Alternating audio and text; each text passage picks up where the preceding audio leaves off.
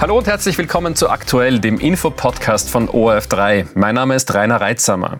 Jeden Freitag lassen wir in Filzmeiers Freitag die politische Woche Revue passieren. Mit Politikwissenschaftler Peter Filzmeier habe ich über die Chancen von Lena Schilling im EU-Wahlkampf für die Grünen, die Diskussionen rund um mögliche Neuwahlen und über die Auswirkungen von Demos gegen Rechtsextremismus gesprochen. Beginnen wir zuerst einmal bei den Grünen. Die haben diese Woche ihre Spitzenkandidatin für die EU-Wahl offiziell vorgestellt. Es ist Lena Schilling, eine 23-jährige Klimaaktivistin ohne jegliche politische Vorerfahrung. Ist das ein genialer Schachzug der Grünen oder pure Verzweiflung?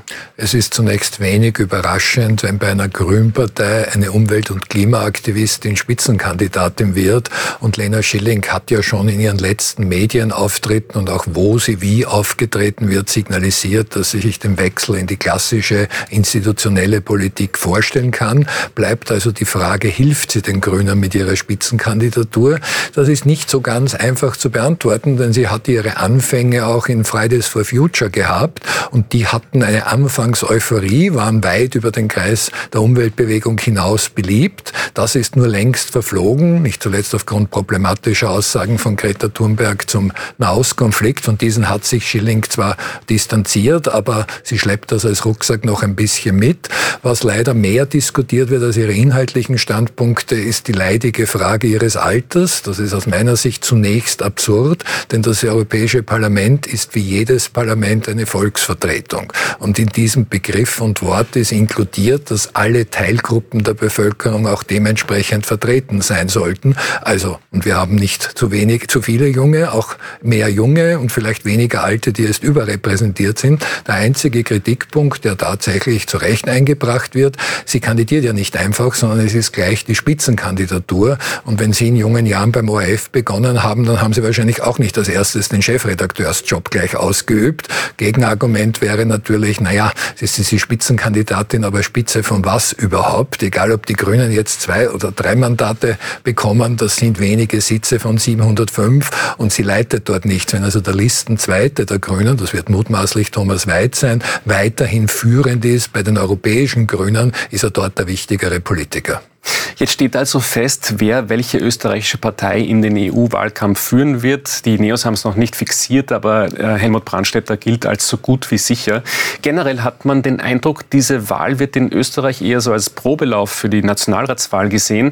Und die Gerüchte verstummen ja auch nicht, dass man die Nationalratswahl vorziehen möchte, weil manche Parteien, allen voran die ÖVP, ein schlechtes Ergebnis bei der EU-Wahl fürchten. Wie stabil ist denn der Wahltermin im Herbst? Wir werden es in den nächsten Wochen und Monaten wissen, denn bis ungefähr Ende Februar, Anfang März müsste das entschieden sein, weil es sich aufgrund des Fristenlaufes beispielsweise für eine Zusammenlegung mit dem EU-Wahltermin am 9. Juni einfach nicht mehr ausgeht. Es spricht vieles dafür, manches dagegen, wenn jetzt Parteien Strategiespielchen spielen. Natürlich befürchtet die ÖVP bei einem für sie sehr schlechten Ergebnis in der EU-Wahl, ist nicht nur die dortige Kandidaturliste irgendwie geschwächt, sondern auch Karl Nehammer als Parteichef, obwohl er nicht angetreten ist bei dieser Wahl und dann befürchtet man noch Schlimmeres für einen Wahltermin auf Nationalratsebene im Herbst.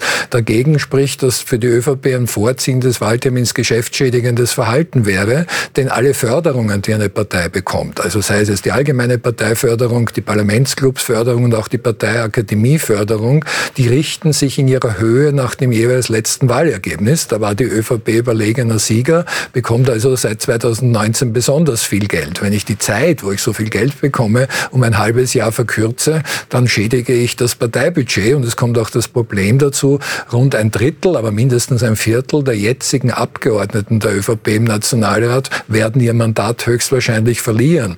Es wird ein Neuwahlbeschluss im Nationalrat getroffen. Die eigene Amtszeit da zu verkürzen, löst auch wenig Begeisterung aus.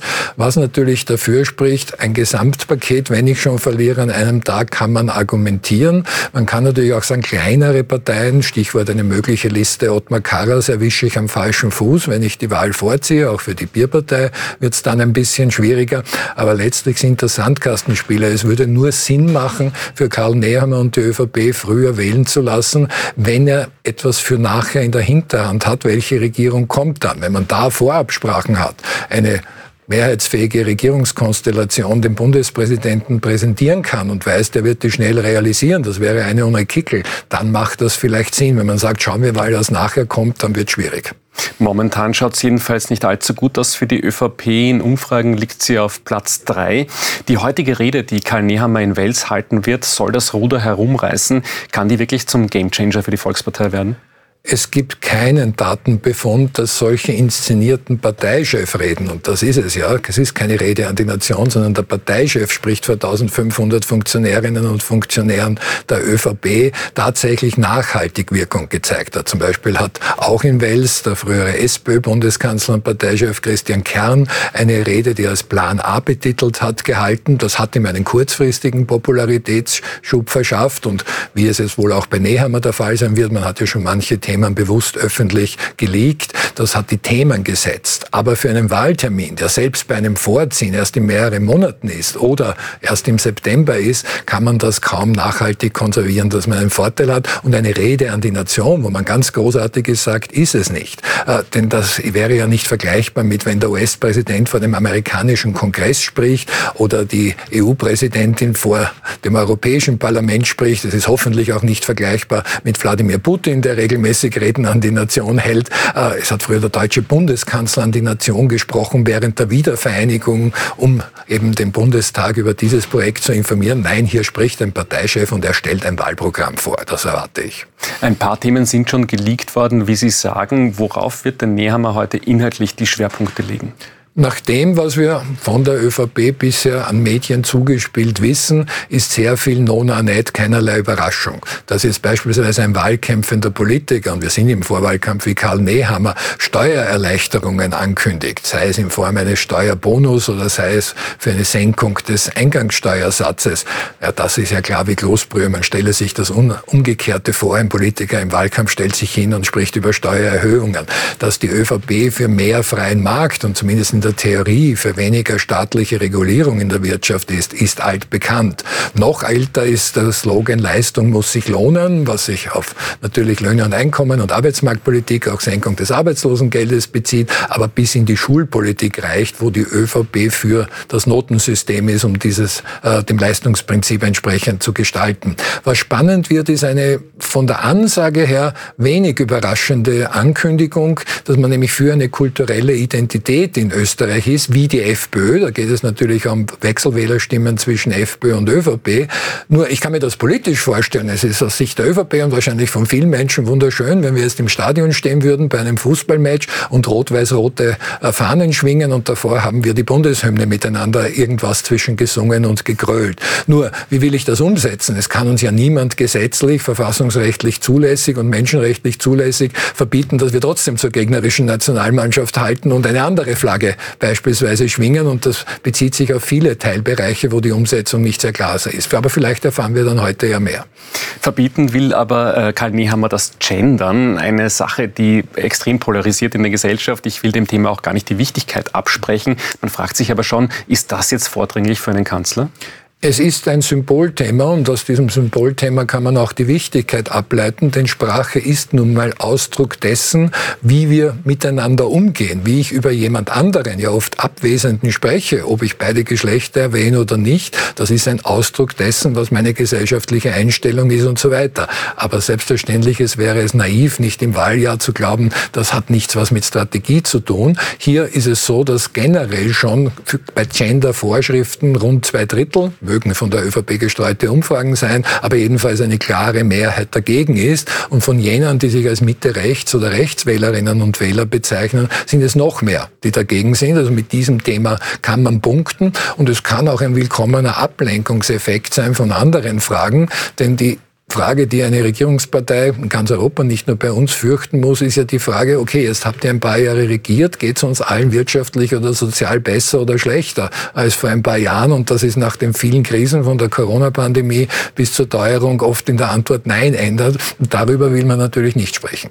Schauen wir mal, ob die ÖVP mit dem Gender-Thema Wählerinnen und Wähler für sich gewinnen kann. Manche in der Partei wünschen sich wahrscheinlich immer noch Sebastian Kurz zurück, der der Partei Höhenflüge beschert hat bei Wahlen. Jetzt steht er gerade gerade vor Gericht. Äh, Gernot Blümel hat diese Woche im Prozess ausgesagt. Wie nah sind wir denn da an einem Urteil?